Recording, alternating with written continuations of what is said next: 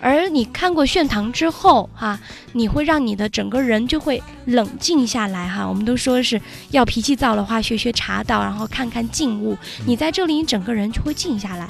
这个时候，我建议你步行一段路，因为你往前走，如果是三四月份的话。整个一条路全是油菜花，那个时候恰巧龙宫呢，它会举办油菜花节，非常的香，而且景色很漂亮。尤其是在傍晚的时候，因为你玩了一天下来，基本上傍晚那个时候不仅能看到美丽的油菜花，你会看到周围的这个布依族的山寨，在这个夕阳西下的时候，是一幅炊烟袅袅的这样的一个图案。非常的漂亮，很像一幅这种非常精美的山水画卷，人文山水，人文山水画卷。这个呢，整个就是龙宫的它的一个看点。看完这个之后呢，你继续往前走哈。实际上，在龙宫它的下半城下面哈，它离得它很近的还有一个轩辕苗寨，那个呢也是跟我们黔东南提到是一样的。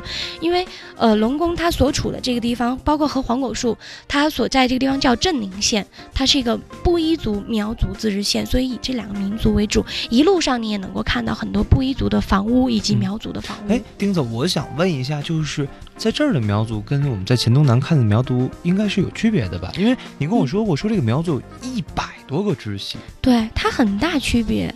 像我们在黔东南看到的，它是苗族里面最华美的一个支系，叫花苗。那我们苗族分哪些呢？花苗、白苗、硬苗、黑苗、长颈苗、歪梳苗、短裙苗、超短裙苗、海趴苗、巴沙苗。等等等等，也就是说，我们在龙宫附近看到的，它的支系，根据他们的服饰来看，它肯定不是花苗，它也可能是尖尖苗。